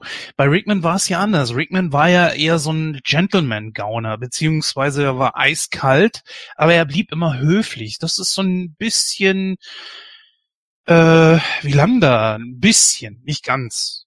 Aber das hat einfach irgendwo was. Auch so, dass er so äh, einen Anzug dabei trägt, immer guckt, dass er gut aussieht und so weiter. Und das fehlt hier einfach. Also nicht, dass der hier jetzt gleich sein sollte, aber dass da irgendwas Eigenständiges bei wäre. Ich, deswegen sage ich ja, irgendwie passt das, es kommt nicht so der Funke rüber. Deswegen vielleicht auch ganz gut, dass da noch äh, zwei andere mitmischen wie Franco Nero. Ja, oder halt eben John Amos was ja aber auch viel später kommt. Deswegen mhm. kann man das, glaube ich, nicht so. Ja, vielleicht wäre auch, auch Nero einfach auch als Schauspieler ähm, einfach äh, noch besser gewesen als als der tatsächliche Bad Guy. So vielleicht hätte man es genau anderen Weg rum casten sollen, so dass er halt der der Typ ist, den sie da irgendwie rausholen wollen. Hätte man ihn natürlich anders zurecht machen müssen und Franco Nero wäre dafür wahrscheinlich auch zu dem Zeitpunkt einfach schon zu alt gewesen. Aber ich glaube vom spielerischen her, einfach weil er ja auch so viel Erfahrung hat mit den ganzen Django-Filmen und hast nicht gesehen so und da ja auch der der der kecke Good Guy war letzten Endes, ne, der der Anti-Held, der die Leute halt über den Haufen ballert, aber das eben auch teilweise mit dem Augenzwinkern und wie auch immer, wenn gleich auch kaltblütig. Ich glaube, der hätte das einfach besser hindrehen können und da hätte man auch einen besseren Gegenspieler wahrscheinlich für McLean gehabt, als eben einen, der, wie gesagt, eben einfach ein Roboter ist, der Karate kann. Äh, wohl, ich habe hier gerade mal nachgeguckt, äh, Nero war zu dem Zeitpunkt 48, 49. So alt wäre das. Ja, aber, aber du, es macht halt wenig Sinn, wenn du einen 48, 49-Jährigen hast, der einen N20er aus dem Knast holen will. Es wäre ja anderen Weg rum. Es sei denn, man hätte es so aufgezogen, zu sagen, das ist mein Sohn. Ja, Hätte man ne? auch machen können. Das hätte man natürlich tatsächlich machen können, dass sein Sohn da irgendwie ein besonderer, besonders berüchtigter Killer ist. Das würde man dem Typen sogar abkaufen, finde ich, äh, weil er einfach auch diesen, diesen Blick dafür hat und so, ne? Und der wird, der soll halt, was weiß ich, keine Ahnung, die Todesstrafe erwarten. Und er will das halt nicht zulassen und will dann seinen Sohn eben rausholen aus der Nummer. Das wäre ja zum Beispiel eine Möglichkeit gewesen, um das so ein bisschen umzuschreiben. Gute Idee. Das hätte man machen können, ja. Ja, ich tröste mich immer damit, dass es halt eben noch Frank Nero und irgendwo auch John Amos gibt. Äh, John Amos natürlich jemand, den ich seit, äh, wo habe ich den das erste Mal gesehen? Äh, der Prinz aus Zamunda. Das war eine sehr erfrischende Rolle, wo ich mir auch dachte, ja, der, der hätte mehr daraus geholt. Den hätte man ja auch nehmen können. Ja, vielleicht irgendwie die Rollen vertauschen, keine Ahnung. Äh, dann gibt es ja noch viele andere Protagonisten hier, die an der Seite von McLean ja nicht wirklich kämpfen, aber ja, wie soll ich sagen, sie helfen ihm ja schon irgendwo. Äh, Tom Bauer zum Beispiel als Marvin äh, war auch ganz nett, war auch, auch viel zu kurz dabei. Ich weiß nicht, mhm. vielleicht hat auch irgendwo so eine Art Partner gefehlt. Wir hatten ja auch Reginald Ray Johnson mit dabei, aber auch so ganz kurz nur eben abgehandelt. Äh, mhm. Ja, es ist so dieses Rezept, äh, die eine Hälfte muss er überzeugen und die andere Hälfte, die, die folgt ihm so oder so. Ne? Also äh, der, der Leslie Barnes äh, ist ja sowas wie sein Sidekick. Nur so, so, so ängstlich, aber doch äh, im entscheidenden Moment mutig oder hat die richtige Idee und unterstützt ihn dann auch und vertraut ihm, ist einfach sympathisch, ne? Und äh, das, das funktioniert dann. Und dann hast du immer diese, ah, diese dämlichen Cops. Ja, Strafeeitelung ist ja egal. Ich, ich bin jetzt einfach mal dagegen, dass hier irgendwas los ist. Boah, also da kriegt man echt, da kriegt man echt Wut auf diesen Lorenzo und auf die anderen Idioten da im Tower. Meine Güte. Aber das soll ja auch so sein, deswegen funktioniert das ja auch so gut. Ja. Das war sogar mal ein kleiner Running Gag bei uns. Äh, wenn irgendwas nicht gestimmt hat, dann haben wir dann auch immer gesagt, ja, müssen wir vielleicht mal im E-Werk anrufen. Ja. Oder den, den, den Spruch, den finde ich ziemlich geil, den Art Evans hier losgelassen hat von wegen äh, äh, Scheinwerfer aufstellen und er so, ja, wo sollen wir die überhaupt hernehmen? Von Batman? Ja. der war genau. schon gut. Der war das schon war gut. Der, ja, genau. Und das noch mit der deutschen Stimme von äh, na, ja, Peter Schiff, Peter Schiff ist eine der beiden Standardstimmen von Louis de Funès. Ne? Richtig, da, genau, und, danke. Louis de ja. Funès. Passt aber. Egal. Ähm, komischerweise steht bei Netflix im Abspann, dass das Joachim Notke gewesen sein soll. Ich weiß nicht, ob es eine Neuvertonung gibt für Dolby 100.000. Ähm, scheinbar nicht, ne? Also das nee, ist definitiv, das ist also definitiv da ist falsch. Äh, es ist Peter Schiff. Man hört es auch sehr deutlich. Und Joachim Notke ist der Erzähler von Benjamin Blümchen. Und der war es nicht. Also, weiß nicht, wie man das hier. Ja, der ist äh, es nicht, der ist es nicht, definitiv nicht. Nee, so. Und ähm, natürlich, weil du jetzt gerade schon äh, Marvin angesprochen hast, den Hausmeister äh, synchronisiert von Manfred Lichtenfeld, Stettler, ne, aus der Muppet Show und mhm. natürlich auch Flip, der Grashüpfer aus Biene Maya, also auch oh. legendärer Sprecher. Das kommst da jetzt mit dem Insider-Wissen. Ja, nee, das ist, das ist nicht unbedingt so Insider, das ist eine sehr markante Stimme gewesen. Ähm, hat auch kaum in großen Kinofilmen, wenn ich das richtig sehe, äh, große Sprechrollen gehabt. Hat hier aber auch sehr gut gepasst, finde ich. Ja, natürlich. Und ja, Klar. sind aber äh, sowieso noch einige äh, legendäre Sprecher dabei. Wir haben ja, worauf ich jetzt die ganze Zeit schon zu sprechen kommen wollte, einen ähm, Protagonisten mit dabei, den wir noch gar nicht angesprochen haben. Und ich glaube, ihr würdet auch gar nicht drauf kommen. Der Flughafen. Im ersten Teil war es das Nakatomi-Gebäude, hier ist es ein Flughafen. Man merkt ja auch, dass von Film zu Film sich das irgendwie steigert. Im ersten hast du ein Gebäude, im zweiten Flughafen, im dritten hast du eine, eine äh, Stadt, Stadt, im vierten ein Land und äh, im fünften im Mistding. Das Weltall. Äh, ja, nee, das kommt als nächstes. ja. In space! This time is really, really, really ja. personal. Damn it. Ja. Äh, was, was haltet ihr denn von dieser Kulisse? War das, war das gut? Oder ja, ja doch nicht? Ja, also das war eine schnelle Antwort. ja, ich finde das auch vollkommen in Ordnung. Also das ist ja, äh, ne, es, es, hat halt einen Grund. So, es sind der der der der der Rückhalt sind halt viele Unschuldige, die ja hier auch übers, ums Leben kommen. So, also es kommen hier ja gleich mehrere äh, hundert Leute ums Leben. Äh, durch den Bad Guy, das ist ja im ersten gar nicht so, ne? Da ist es ja viel, das ist ja noch mehr so äh, Lock-up. Äh, ich meine, gut, es ist eigentlich, die ersten beiden Filme sind so oder so ein Laborexperiment, aber trotz alledem, ne? Ähm, was passiert in diesem Setting halt. Und äh, das zeigt man hier ja ganz gut. Theoretisch kann es ja John McClane auch vollkommen am Arsch vorbeigehen, was mit den Leuten passiert. Stimmt, ja, aber seine Frau ist ja mal wieder betroffen, ne? Ja, ja stimmt. Das ist ja, äh, sicher. Motivation dahinter, ja. Weil er sagt es ja auch, er möchte eigentlich lieber dann zu Hause sitzen, Truthahn essen und so weiter. Das ja. ist ja auch richtig. Er sagt es ja, dieselbe Scheiße passiert demselben Mann zum zweiten Mal. Und ich finde, man mhm. hat sich in jedem Film irgendwo auch vernünftig dran entlang gehangelt, außer am fünften Teil, glaube ich. Aber ich habe an den nicht so viel Erinnerung, weil ich den nur einmal gesehen habe. Äh, man hat ja im ersten Teil wirklich, dass er da reingerät. Im zweiten ist jetzt so, ja, er gerät da zwar rein, er ist aber jetzt aufgrund seiner Frau wieder mal gezwungen, sich da einzumischen. Im dritten ist es ja schon diese persönliche Geschichte. Es ist aber, ja, es ist für ihn grundsätzlich auch eine Motivation, dass alle Offiziellen, alle äh, Polizisten, jeder Sicherheitsdienst, jeder, der da irgendwie was ausrichten könnte, furchtbar stur und dumm ist. Das ist für ihn auch so eine Motivation. Er, er, er, ist, er ist schon der Einzelkämpfer und das weiß er auch. Und daher kommt ja auch dieser Zynismus. Ja, mein Gott, was, was, was soll ich machen? Ne? Mhm. Ich fand aber ehrlich gesagt, äh, wenn er einen Partner hat, finde ich das besser. Im dritten Teil, ich hoffe, den müssten wir eigentlich auch mal relativ schnell hintereinander besprechen. Äh, ist ja dann auch kein Weihnachtsfilm mehr. Auch weil der ja so äh, heraussticht aufgrund dieser 12 Rounds Geschichte, sage ich mal, mit diesen äh, Aufgaben, die er da gestellt kriegt das könnte man dann äh, auch nochmal äh, besprechen. Ähm, bevor, weil wir haben ja auch ein kleines Zeitfenster, äh, das jetzt so untergeht. Wir haben ja auch äh, ein paar Leute mit dabei, die man eher so hier in, in sehr, sehr kurzen Auftritten kennt. Reginald Val Johnson ist ganz kurz mit dabei. Wir haben ja schon angesprochen, Colmini ist mit dabei, bekannt aus Deep Space Nine halt. Äh, natürlich haben wir den T1000 mit dabei, äh, Robert Patrick, Gordon Findest du das schade, dass die quasi mehr oder weniger so abgefrühstückt werden? Wir haben auch Luigi aus dem Super Mario Bros. Film dabei. Oh Gott. ja.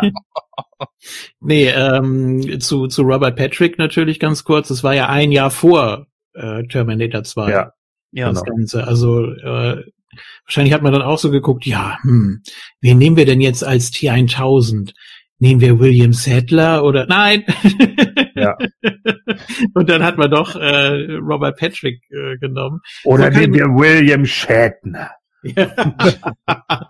Den heutigen. Genau. Nein. Den habe ich in Boston Legal gesehen. Als T, ja, genau. Als T1000. Ja, aber warum hat man zum Beispiel nicht irgendwie was gemacht, um Reginald Bill Johnson mehr reinzukriegen? Ich meine, klar, Cole Meany, das ist ein Cameo-Auftritt, der hat ja nicht wirklich was zu sagen. Trotzdem schön, dass er mit dabei war, aber okay. Aber da bei Reginald Will Johnson, der ja, ja auch. Das war ja zu dem Zeitpunkt, also jetzt mal ganz ernsthaft, Colin Mimi war zu dem Zeitpunkt überhaupt nichts. Ne?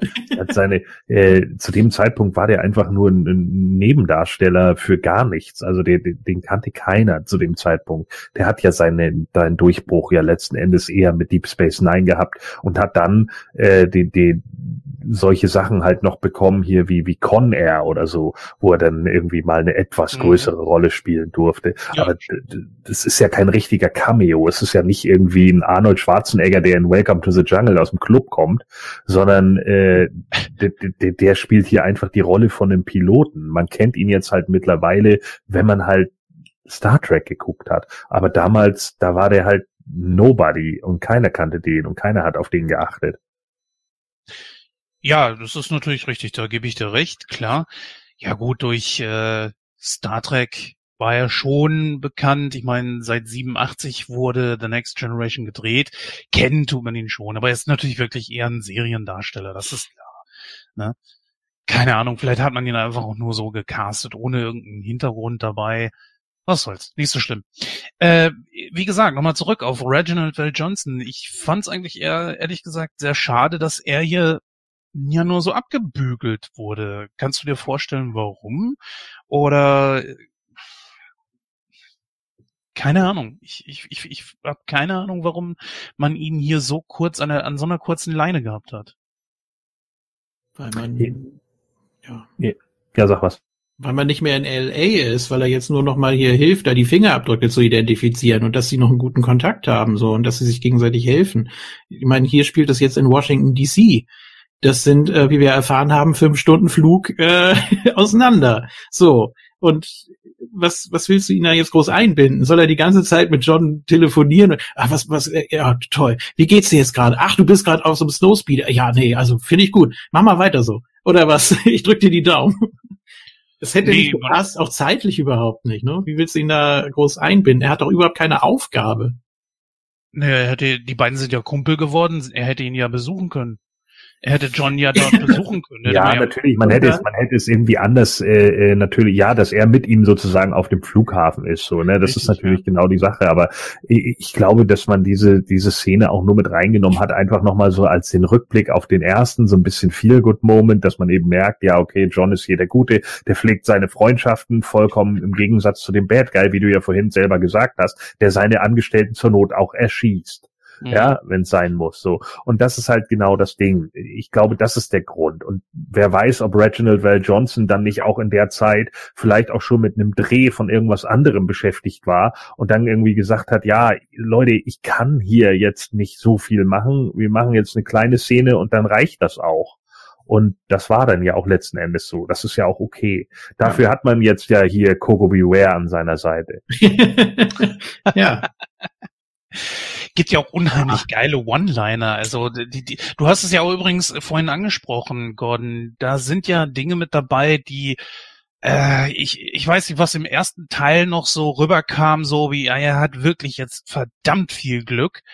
Aber hier ist es doch schon teils echt überzeichnet. Nehmen wir mal nur die Szene, wo er sich da aus dem Flugzeug, äh, wo die, die Leute da die ganzen Handgranaten reinschmeißen, dann mit einem Schleudersitz rettet. Ich meine, äh, Colonel ja. Stewart sagt das ja auch noch so, ja, also wie viel Leben hat der Typ eigentlich? Vor allem, wieso schmeißen sie nicht wenigstens eine in den Raum davor? Also, mhm. ja. Und warum ja. explodieren die nicht sofort? Ja, weil er ja erstmal auf die Idee kommen muss, dass man sich ja mit dem Schleudersitz da raus äh, befördern kann. Ja, aber ist sowas nicht drüber? Ich meine, braucht das sowas? Ja, lustig. das war, das war drüber, ja, definitiv so. Und äh, ja, ist halt auch die Frage, ob es das braucht. Aber das war eben dann wieder so dieses Action-Helden-Ding, ne? Und, und äh, da muss man dann halt, weiß ich nicht, da muss man dann manchmal auch ein Stück weit drüber hinwegsehen. Aber klar, wenn man jetzt sagt, irgendwie von der Logik her äh, haut es für mich nicht hin. Aber dann müssen wir uns auch über jeden Gegner äh, unterhalten, die da alle irgendwie an die Wand gesplattet werden, sobald sie von der MG getroffen werden. Weil wenn die alle so einen Rückstoß kriegen, dass sie gegen die Wand fliegen, muss der derjenige, der abgedrückt hat, genauso einen harten Rückstoß bekommen haben. Ja. Das stimmt so. Welche ja. äh, Szene war denn für dich am, am drübersten? Also total übertrieben. Ja, die gehört schon mit dazu, ne? Und was natürlich auch, äh, was, äh, was am die dümmste Szene ist eigentlich die mit dem Feuerzeug am Ende. Ja. Weil das funktioniert nicht. Ne, das ist von den Missbusters ja nun schon tausendmal gebastelt worden ja. irgendwie. Du kannst, du kannst das, äh, du kannst eben das Benzin so nicht einfach entzünden, vielleicht noch mit dem mit dem Feuerzeug, aber dass das so eine klare Linie macht, vor allen Dingen, weil das Wasser müsste in einem durchgehen, also das Benzin müsste in einem durchgehenden Strahl laufen, damit es äh, das Feuer überhaupt fängt. Geschweige denn, dass es sofort irgendwie explodieren würde, sobald es da drauf tritt. Aber da äh, bei John McClane ist, sind ja alle Fahrzeuge aus Dynamit gebaut und deswegen explodiert auch alles ist, genauso wie sein Snowspeeder, der ja auch sofort explodiert. ne? äh, anstatt einfach nur zu Boden zu fallen und kaputt zu sein. So, aber das ist eben so, und das ist eben tolles, äh, das sieht eben toll aus, weil es macht Krach, Bum, Peng. So. Und das ist ja auch ganz beeindruckend, was sie da so mit Modellen hinbekommen haben, ne? Mhm. Die so in die Luft zu jagen und sowas und dann eben auch die, die Flugzeugwrackteile, als die äh, Passagiere da verreckt sind und so, das alles da nochmal so hinzulegen und so. Das ist schon viel Aufwand gewesen für so einen Film eigentlich. Definitiv. Ja, also der, der Untergrund äh, spielt eine wichtige Rolle. Also mit Schnee ist nun mal ja eigentlich äh, Quatsch. Ähm, aber es ist, es ist eben so der Effekt, ne? Und dass du dann da auch wirklich so diese, diese Bahn da hast. Und das ist eben so das, wie man es sich vorstellt. Ich meine, wenn er das jetzt angezündet hätte und äh, es, es hätte gar nicht gebrannt oder wäre nach ein paar Zentimetern aus gewesen, äh, ja, hättest du auch nicht so verkaufen können. Natürlich ist es, Physik wird in Actionfilmen zu 90 Prozent außer Kraft gesetzt. Das ist einfach so. Ja, sinn, sinniger wäre es vielleicht tatsächlich gewesen, wenn er in irgendeine Turbine geschossen hätte und da eben auch getroffen hätte, weißt du, oder als er den den Abschlusskampf da hat und der ja. äh, der der General da in diese Turbine reingeknallt wäre, dass er dann ja. in dem Moment sich vom vom vom Flugzeug fallen lässt, weißt du? Dann verletzt er sich zwar und bricht sich vielleicht noch das Rückgrat oder sonst irgendwie was, aber wenigstens hast du dann einen Grund, warum das Flugzeug im Arsch ist danach, so weil da ist gerade ein Mensch in die Turbine geknallt. Ja, und normalerweise hätte die explodieren müssen. Ja, eben, genau, ja. weil äh, es sind ja schon Flugzeuge abgestürzt, weil ihnen da nur Flamingos reingeflogen sind und der Typ war nur leicht größer als ein Flamingo. nur so leicht. War vielleicht, war, vielleicht war er ja ein Flamongo. er, er war doch der Sperber. Ja, ja, genau. Also der eine war ja der Falke. Ich finde das auch lustig, dass er Adlerhorst wie einen Namen ausgesprochen hat. Adlerhorst, hier spricht der Falke. Müssen wir drauf ja. achten. Oh Gott, das ja. ja. Oh, äh, da, da sprichst du was Gutes an, Julian. Äh, dieser Twist, der dann da plötzlich kam. Hast du den irgendwie damals, weißt du noch, ob du das vorausgeahnt hast und wie du darauf reagiert hast? Nö. Äh, das habe ich nicht äh, damals nicht kommen sehen. Und dann dachte ich auch irgendwie, ja, ist jetzt die eine Hälfte da von seiner Gang ist jetzt gut und die andere böse oder war der eine Junge da, den die da ja nur hatten, der war dann scheinbar nur der einzige Fremdkörper, der beseitigt werden musste. Das fand ich dann schon ein bisschen traurig irgendwie, ne? Aber ja, so ist es eben. Dann hat er die wohl im Hintergrund alle nochmal rekrutiert, da seine, weiß ich nicht wie viele, 20 Leute, wie sie da in dem Wagen saßen. Ähm, wie das genau abgelaufen ist, wissen wir nicht, aber die teilen scheinbar immer noch dieselbe Ideologie, also er und der Stuart. Und ja, der, er kann ja auch gut auftrumpfen, ne, der Grant. Also der, der baut sich auf und gibt einen Befehl und ja, okay, sofort. Ne? Also das, das ist ja schon eine, eine krasse Eigenschaft. Und dann kann er die Leute natürlich auch äh, lenken und manipulieren. Klar. Wie ist es bei dir, Gordon? Hast du das damals vorausgesehen? Beziehungsweise macht der, dieser Twist den Film für dich dann auch nochmal interessanter oder Schwachsinn? Äh, nö, den Twist fand ich ganz okay. Also mit den mit den ähm, Platzpatronen und sowas. Äh, nee, ja. das habe ich hatte ich damals nicht vorausgesehen und das fand ich auch gut. Also das war tatsächlich auch was, was sie was sie gut dargestellt haben. So vor allen Dingen, weil man den Typen ja auch gerade als Sympath aufgebaut hatte, ne? Weil er dann ja sagt, sie sind ja doch nicht so ein Arschloch. Und dann sagt er ja, äh, ja, das haben wir, äh, ne, das oder das haben wir gemeinsam oder irgendwie. Nee, er sagt, ähm, doch, doch, ich bin genauso eins wie Sie. Ja, oder ja, genau. So. Und dann, und, dann, und dann grinst er halt und das ist ja so dieses Buddy-Ding, ne? Ja, man ja. Pack, Pack schlägt sich, Pack verträgt sich und dann ist eben gut so und dann hast du den gerade irgendwie mit aufgebaut und dann denkt man so, ah ja, cool, jetzt hat er doch noch jemand im Hintergrund so und jetzt und der, der fährt dann auch noch dem dämlichen Glatzkopf-Kopf da über, äh, über, über den Mund, ne? Der dann auch sagt, jetzt halt halten Sie mal die Fresse. Und der dann hockt, äh, aber wieso? Ich bin doch nur dö. So, ja, und dann sagt man, ja, genau, halt die Backen, Junge. So, und darum, ja. genau darum geht's ja in dem Moment. Und dann ist er doch so ein Arschloch. Das war schon gut. Fand ich auch. Für mich hat's äh, den Film tatsächlich noch mal besser gemacht. Was ich aber sehr, sehr krass fand, war diese Szene, wo er da dem Jungen den Hals durchgeschnitten hat. Ja, das war ja die, die Szene, die ich eben meinte. Also der wirklich der Jüngste, der Einzige, der von nichts äh, eine Ahnung hatte, der nicht eingeweiht war, fand ich auch bitter.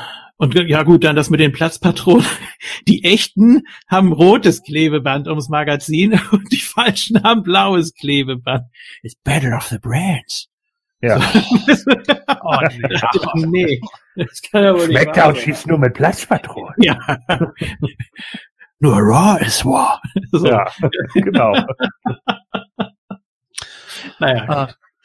Ich fand aber, das war der genau richtige Zeitpunkt, wo äh, der der ähm, Captain Lorenzo als die ja als als John mit dem Maschinengewehr ihm gegenüberstand und dann losgeschossen hat und das waren nur Platzpatronen, dass er da in dem Moment dann auch die Kurve gekriegt hat. Hätte man ihn dann noch mal irgendwie gegenreden lassen, wäre es zu viel gewesen. Ja, äh, vor allem natürlich hätte er das nochmal erklären können. Hier gucken Sie sich mal das Magazin an, gucken Sie sich die Kugeln mal genau an. Ne? Aber das ist eben nicht so seine Art. Er war in dem Moment so er hatte die Schnauze voll von dem Lorenzo und ich kann es nachvollziehen. Es wäre mir in dem Moment genauso gegangen, spätestens. Also ich hätte wahrscheinlich nicht so viel Geduld gehabt mit dem. So. und dann äh, schießt er da einfach los und äh, ja, jetzt guck dir das noch an und glaub mir endlich. Gut, dass da jetzt die anderen nicht drauf reagiert haben und dann äh, auf John geschossen haben, das bleibt ein ewiges Rätsel. Ähm, denn normalerweise, wenn einer mit Maschinengewehr, egal ob Platzpatron, geh mal mit Platzpatronen äh, in eine Bank rein und baller los. Wenn da ein Polizist ist, dann wird er nicht. Moment, irgendwie hat er jetzt gerade keinen getroffen. Hm. dann wird er da ja nicht äh, da jetzt noch irgendwie spekulieren, was könnte da passiert sein. Naja, es, also es wäre ein Reflex normalerweise natürlich. Zu geil fand ich auch, dass äh, er und sein Bruder Vito, die steigen ja beide da ins, ins äh, Polizeiauto ein und dann meint er so, hier, das ist mein Bruder Vito. Und er guckt den nur um, das ist der Bulle, der ihm dann den Strafzettel verpasst hat. Und ja, ja die ja. sehen wirklich aus wie Bruder, Brüder. Ja. Zwei dumme Schweine in einer Familie. So. also. Ah, naja, aber müssen wir beim E-Werk anrufen. Ja, letzten Endes sind es ja die Leute, aber äh, eigentlich machen sie ja nichts falsch. Ne? Sie machen eigentlich nur ihren Job so. Und es kommt da irgendein Typ von außen und sagt dann, ja, hey, ich bin John McClane, bla bla bla. Ja, toll. So, aber jetzt mal ganz ernsthaft, wir haben hier, ne, was weiß ich, er lässt am Anfang den Wagen abschleppen, ja, weil das halt Vorschrift ist. So, ne? Wenn das nicht macht, dann wird halt auch rumgenölt. So. Eigentlich ja. haben sie ja, haben sie ja nur die Arschkarte so, aber das ist halt auch so dieses Ding der, der 80er, äh, ja, gegen die Obrigkeit, ne? Und der, der Angestellte da, das ist ja, der ist ja nur hörig und keine Ahnung so. Und das zeigen sie dann ja am Schluss, wo er dann sagt, ach, hier der Strafzettel und schmeißt ihn dann so weg, ne? Und dann äh, denkt er, ach ja, jetzt hat er ihn doch noch bekehrt. Auch er ist doch noch ein Rebell im Herzen. So. Ja, natürlich. Nein, aber ja. er hätte doch gleich die Marke zeigen können, er hätte doch irgendwie sagen können, ja, ich fahre hier gleich weg und dann ist das gut. Ähm, und bei dem Lorenzo, da habe ich auch immer so das Problem, der, der weiß ja, dass da was falsch läuft da mit der Flughafenpolizei. Warum wird denn da nicht abgesperrt? Warum muss, müssen da denn jetzt alle durch, durch den, durch äh, diesen Verladeraum da, wenn das ein Tatort ist? Da hat er doch recht. Und eigentlich ja. äh, ist es doch Vorschrift, das dann äh, entsprechend abzusperren. Ja. Also ja. das ist, äh, wie er dann auch hinterherlaufen muss und sich da äh, Stempelkissen und Papier ausleiht. Also das ist doch, oh, nee muss er die ganze Arbeit machen. Und das ist natürlich das, was dann auch im Zuschauer so dieses Gefühl, ja, ich weiß gar nicht, Rebell oder er ist eben der Einzige, der einen Durchblick hat. Und das ist auch so eigentlich dieses, das ist wieder dieses Stephen King-Ding, ne, wo dann alle im, im Dorf weggucken und nur ein oder zwei verstehen, worum es geht. Mhm. Ah, so. Genau. So, ja. ich würde mal sagen, wir kommen jetzt zur Bewertung. Wenn ihr noch irgendwas habt, könnt ihr es jetzt natürlich gleich mit reinbringen, dann diskutieren wir da auch gerne noch drüber. Ich habe aber auch ein bisschen die Zeit so im Blick. Äh, ja, ich würde einfach mal kurz eben anfangen. Für mich mit einer der besten Teile. Äh, ich, kann, ich tue mich immer schwer, weil Teil 1, 2 und 3 sind für mich sehr nah dran. Äh, ich gebe diesem hier 85 Prozent. Gordon. Ja, ähm, also wie gesagt, der erste, der ist für mich, was das angeht, irgendwie unantastbar. Ähm, der hier hat immer noch, wie gesagt, das 80er Flair, auch wenn er von 1990 ist, aber wahrscheinlich schon in den 80ern gedreht, zumindest da angefangen. Ähm, eigentlich eine andere Geschichte irgendwie, die dann eben auf Die Hard umgeschrieben wurde und so. Ich glaube, in der Originalgeschichte ging es um die Tochter äh, des, des Protagonisten und sowas. Und äh, hier wurde es jetzt eben auf die Frau umgeschrieben und so. Natürlich sind schon so ein paar Sachen dabei, wo man sich dann denkt, ja, okay, jetzt können sie da die, die äh, Sache irgendwie kontrollieren oder sonst irgendwie was. Und der ganze Flughafen ist plötzlich irgendwie komplett hilflos. Äh, das wage ich eher zu bezweifeln, dass das einfach mal eben so einfach geht. Ne, aber für die Prämisse ist es natürlich in Ordnung. Wir haben äh, Fred Dalton Thompson gar nicht erwähnt, äh, den ich irgendwie mhm. ganz geil fand, äh, als den Leiter des Flughafens, der äh, schon so ein bisschen genervt ist, aber trotzdem McLean zuhört. Das finde ich irgendwie ganz gut. Ich mochte den ja auch immer in äh, Law and Order. Da hat er ja hm. irgendwann den äh, Staatsanwalt noch gespielt und so. Das war immer ganz cool, weil der dann immer, okay. der, der, ja, gut, guter Charakter, trotz alledem. So, also er hat ja Adam Schiff irgendwann abgelöst da in der Serie. Und äh, das war eigentlich auch ganz cool, weil ich den irgendwie mochte. Der war immer so ein bisschen härter als die anderen, aber der hat immer so gezeigt, dass er eigentlich ein äh, trotzdem Vernunftmensch ist, so, ne? Und manchmal eben auch äh, ein Herz hat so. Und das war, das war schon ganz cool. Also ein gut dargestellter Charakter einfach so für die, für die Sache an sich. Deswegen äh, wollte ich den noch erwähnen. Ähm, ja, sonst generell natürlich ganz gut dargestellt. Ein paar Sachen dauern einfach so ein bisschen. Ne? Da ziehen sich so ein, zwei Sachen und das ist dann eben auch nicht so, äh, vielleicht in dem Moment dann auch nicht so actiongeladen und das Ende ist halt echt ein bisschen doof. Also der Kampf so auf, auf dem auf der Tragfläche und dann der Quatsch mit dem mit dem Feuerzeug, ja, okay, äh, aber letzten Endes ja, okay, kriegt er dann halt da den den äh, den Kill Count dann hoch, ne, weil er ich ich, ich glaube, er ist auch der einzige, der hier alle Leute killt, oder? Nee, die, das Flugzeug, was da absichtlich. Ja, aber ich meine, aber ich meine von den Bad Guys jetzt. Oder gibt es irgendeinen Polizisten, der mal jemanden erschießt? Ähm, ich glaube fast nicht. Also ich glaube, die Polizisten nee. sind einfach irgendwie alle nur Staffetten so, ne? Da werden dann eher noch Polizisten abgeknallt und er killt wirklich alle und am Schluss dann ja sogar noch alle, die dann noch im, im Flugzeug sitzen, so wo ich dann auch dachte, uh, okay. Das ist schon pretty, pretty much. Ähm, ja, aber nichtsdestotrotz mag ich den Film, äh, den kann man durchaus mal gucken. Ähm, äh, viele jammern ja auch über den Film, so, der hat irgendwie nicht das äh, äh, Die Hard Flair, das hat der dritte dann erst wieder. Ähm, Sehe ich nicht so. Äh, ich finde, dass dass äh, das schon durchaus irgendwie passt, ähm, obwohl ich den dritten auch irgendwie mag. Äh, wobei das Ende dann eher, da gebe ich Julian recht, eher schwach ist, äh, im Gegensatz zum Anfang. Ähm, und äh, würde ich sagen, ja, 80. 80, okay. Ja, dann lass mal hören, Julian. Also wenn ich mich jetzt mal an den ersten drei Teilen orientiere, ne, mhm. ähm, wo ich sage, das, das fällt für mich ab. Und jetzt gucke ich mal, in welchen Jahren diese Filme rausgekommen sind. Der erste 88, der zweite 90, der dritte äh, 95 dann würde ich in umgekehrter Reihenfolge die Bewertung vergeben. Äh, sprich den ersten mit 95, den zweiten mit 90 und den dritten mit 88. So, weil mir gerade nichts Besseres einfällt, um das irgendwie an Zahlen festzumachen. Ähm, ich mag Schneefilme sehr gern, ich mag äh, Flugzeugfilme sehr gern und ich finde auch der zweite Teil hat hier noch was, kommt natürlich nicht an den ersten ran, aber ist schon, ja, auch so ein Klassiker, kann man immer wieder gucken. Ähm, ja, William Sadler ist kein Alan Rickman, das äh, bestreitet, glaube ich, keiner. Aber unterhält trotzdem noch. Also die Zeit vergeht wie im Flug. äh, oh. so. Und wenn, wenn, das Flugzeug noch in der Zeit reisen würde, dann wäre es Julians absoluter Lieblingsfilm. Absolut, ja, genau. Also wenn die dann quasi noch äh, vorher wieder äh, landen würden, noch vor dem ersten Teil. weißt du was, Jens? eigentlich müssen wir Julian jetzt mal endlich da, dazu verdonnern, Marvel zu gucken, weil ja gerade Endgame müsste ja eigentlich sein Film sein dann, ne? Stimmt, stimmt. Ja. Jetzt ist Ruhe. Ja, aber ich, ich, ich kenne doch die Charaktere nicht und ich finde mich da doch nicht rein in die Materie.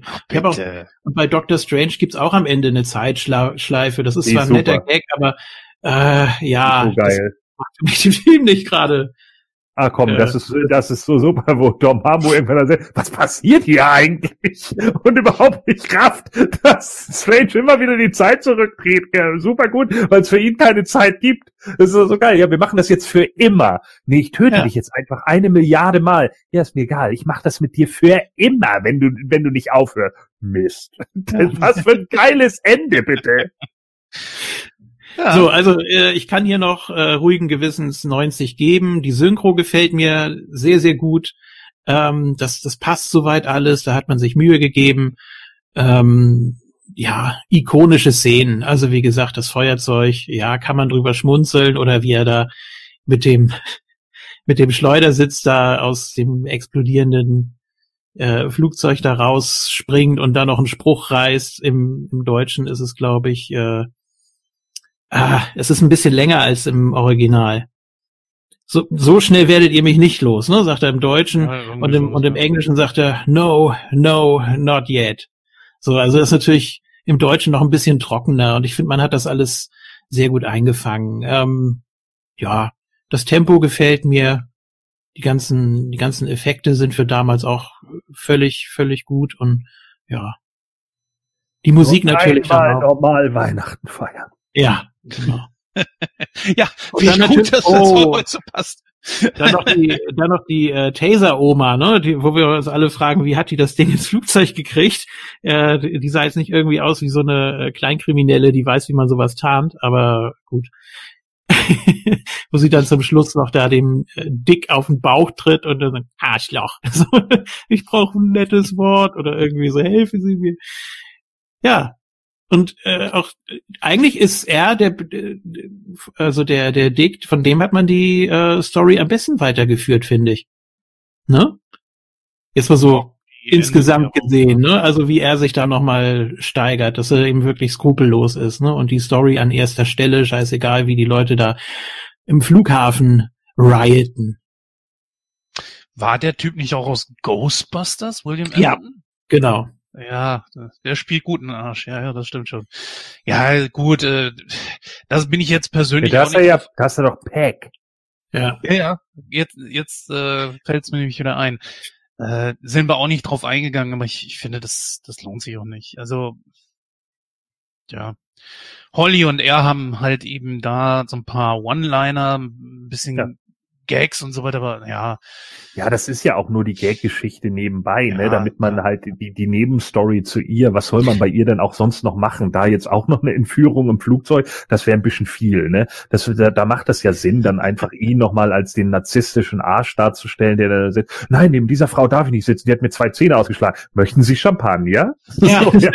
so und das ist halt schon so, äh, das ist natürlich dann auch der Gag für die Crowd, damit man sich wohlfühlt. Das ist auch in Ordnung. Ein Gag ist im Englischen tatsächlich besser. Also es gibt so ein paar Momente, da habe ich nochmal zurückgespult und auf Englisch geguckt. Ähm, die Journalistin äh, Sam Coleman, als sie gesagt hat, also als sie da gerade versuchen, vom Flughafen wegzukommen, äh, und sie sagt, äh, ja, also wenn wenn ich die äh, Story von ihnen kriege, dann auch gerne ihr Baby. Und er sagt im Deutschen, ja, ich äh, ich habe gerade was anderes im Kopf oder irgendwie so. Und im Englischen ist es tatsächlich die Antwort, not the kind, kind of right I'm looking for. Das, oh, ist in der Situation, das ist in der Situation natürlich noch besser und noch ja. äh, pointierter. Sehr schön. Aber ansonsten, wie gesagt, die Synchro und auch die Dialogregie top. ja. ja, bleibt noch zu verlautbaren, was wir denn jetzt am Ende haben. Das macht genau auf den Kopf 85 Prozent. Das passt zu dem Film. So, meine lieben Hörer, damit sind wir auch für heute schon durch. Kurz und knackig. Nicht vergessen, wir gehen jetzt in eine kleine Winterpause, werden vielleicht trotzdem für euch ein bisschen was machen. Das gibt's dann aber erst im nächsten Jahr. Wir hoffen, es hat euch auch dieses Mal wieder gefallen. 150. Sendung, sieben Jahre im Bestehen. Ja, bleibt mir an dieser Stelle nur noch zu sagen, ich wünsche euch trotzdem einen guten Rutsch und natürlich schöne Weihnachten. Macht's gut. Bis im nächsten Jahr. Ja, äh, dann wünsche ich euch natürlich auch allen äh, ein angenehmes Weihnachtsfest und einen guten Rutsch ins neue Jahr. Und ich hoffe, dass ihr dann trotz alledem irgendwie einigermaßen angenehm feiern könnt und so. Und wir hoffen jetzt einfach mal, dass 2021 dann nicht so räudig wird wie 2020. Ne? Ich glaube, so räudig geht's auch nicht mehr, dass wir jetzt einfach da durch sind mit der Nummer und dass es irgendwie mit dem Impfen klappt und äh, wir überhaupt allen den räudigen Kack da dem Virus in den Arsch treten. Und dann äh, läuft das auch wieder und dann können wir uns alle wieder irgendwie normal treffen und dann wäre das ja auch vollkommen in Ordnung so. Ja, in diesem Sinne dann äh, frohe Weihnachten, äh, guten Rutsch und ja, ich würde sagen, wir hören uns nächstes Jahr. Ja, wir sind jetzt hier richtig gut in Weihnachtsstimmung gekommen. Ähm, es gibt ja auch diesen Spruch, da wollte ich am Anfang eigentlich schon drauf eingehen. Es gibt ja eigentlich nur zwei Arten von Menschen, zwei Arten von Zuschauern, zwei Arten von äh, Die Hard Fans. Die einen sagen, die ersten beiden Filme sind Weihnachtsfilme und die andere Hälfte liegt falsch. Äh, also da gibt es, glaube ich, keine zwei Meinungen. Ähm, ich finde das auch interessant, deshalb würde ich gerne den dritten auch demnächst besprechen, weil es ja auch vom ganzen Klima äh, so, so ein Umschwung ist. Ne? Also ja, bin ich dabei. Ja, wie funktioniert das alles in so einer, ja, wieso ist man jetzt von diesem Weihnachtsthema so abgerückt? Ne? Hätte man ja auch eine feste Tradition machen können, wie die Santa Claus Filme oder was weiß ich. Ja, nee, war wieder sehr lustig, war wieder sehr interessant auch, auch die ganzen Nebencharaktere, auf die wir eingegangen sind. Und da war ja wirklich ein kleines Who is Who, nicht nur an den Darstellern oder auch späteren, äh, die Namen, die es später dann geworden sind, ähm, sondern auch die ganzen Synchronstimmen, die vertraut waren. Und ja, sowas mag ich immer sehr gerne. Ist, äh, ich, ich bin jetzt kein 100% Actionfilm-Fan. Also ich kann mir nicht alles Mögliche angucken, was keine Handlung hat und nur Geballer und irgendwie alles schon hundertmal gesehen. Aber das hier ist eben, ja, ein Klassiker zusammen mit dem ersten und äh, die gehen immer. Gut, äh, liebe Hörer, ich wünsche euch traumhafte Weihnachten. Lasst es euch nicht vermiesen, egal von wem oder wodurch oder durch welche Auflagen oder so. Genießt die Zeit äh, zur Besinnlichkeit und ja, dann hören wir uns frisch gestärkt 2021, oh Gott, das klingt so gut, äh, wieder. ja, bis zum nächsten Mal. Macht es gut. Tschüss. Ja, kommt gut rein und wenn nicht, dann müsst ihr vielleicht mal im E-Werk anrufen.